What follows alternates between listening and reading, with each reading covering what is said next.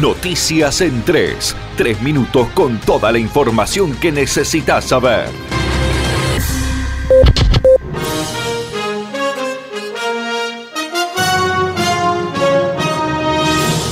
Martes de jornada húmeda y calurosa con probabilidades de lluvias en toda la provincia. El frente frío se estaciona sobre el norte de la región aumentando la probabilidad de precipitaciones y tormentas en la zona norte. Las temperaturas máximas estimadas para la jornada de hoy son de 29 grados centígrados.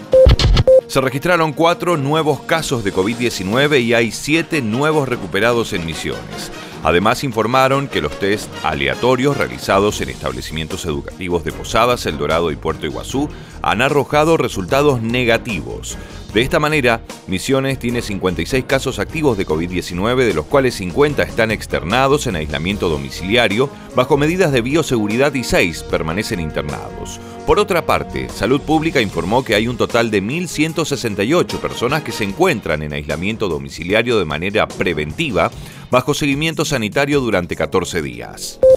Aseguran que Misiones tiene la logística adecuada para vacunar hasta 43.000 personas por semana. El ministro de Salud Oscar Alarcón se refirió a las medidas político-sanitarias que se tomarán a partir de ahora en la provincia de Misiones y aseguró que el cumplimiento de las medidas y los protocolos de seguridad seguirán siendo una prioridad con la vuelta de clases y en vista de la posible adquisición de las vacunas. La provincia hoy cuenta con recursos humanos, más de mil personas que son vacunadores que pueden hacer hasta 43.000 o más vacunas por semana.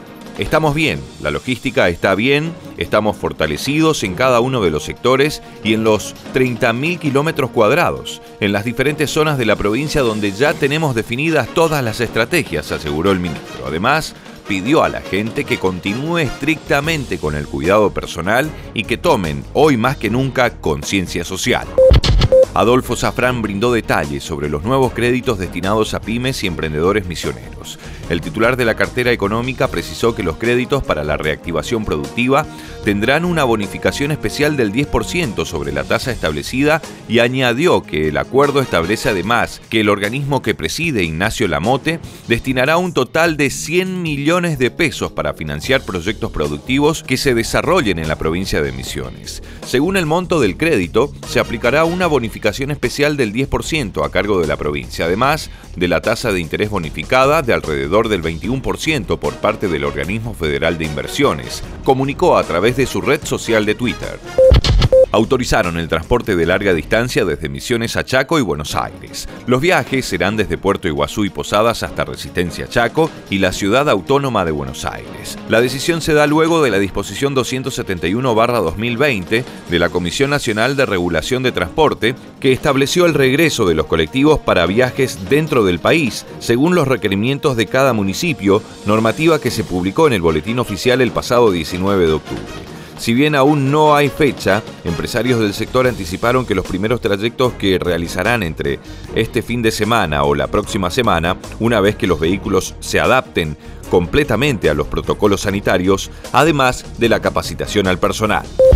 Un choque múltiple en la Ruta Nacional 12 dejó un fallecido y lesionados en Santo Pipó. El siniestro vial tuvo lugar anoche pasadas las 20 horas en el kilómetro 1414 de la Ruta Nacional 12 donde colisionaron un Toyota Corolla al mando de Rolando Alan Beck de 54 años, quien falleció horas más tarde, un Volkswagen Gold Power al mando de Alberto de 40 años y un camión Iveco Daily guiado por Hilario de 41 años. De acuerdo a las primeras pericias, el Toyota circulaba en sentido gobernador Roca Santo Pipó, a la altura del arroyo Apepú. Por causas que se investigan, fue colisionado por el Gol que transitaba en el mismo sentido. A causa del impacto, el Corolla terminó chocando contra el camión que viajaba en sentido contrario desde San Ignacio. Todos los protagonistas del siniestro resultaron con lesiones, siendo trasladados al hospital de Gobernador Roca, donde posteriormente el hombre de 54 años, que presentó complicaciones, fue derivado al Hospital Madariaga de Posadas, donde dejó de existir horas más tarde por las graves lesiones sufridas.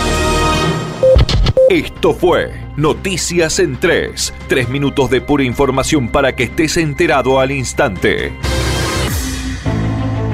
Cuando se mueve la industria, Se mueve un país, se mueve el campo, se mueve el agro, se mueve la producción, se mueve la construcción, las máquinas, el comercio, los acuerdos, los vínculos. Y es ahí cuando más necesitamos educar, invertir en salud, en equidad, en distribución, en avances. Movimiento Industrial Misionero.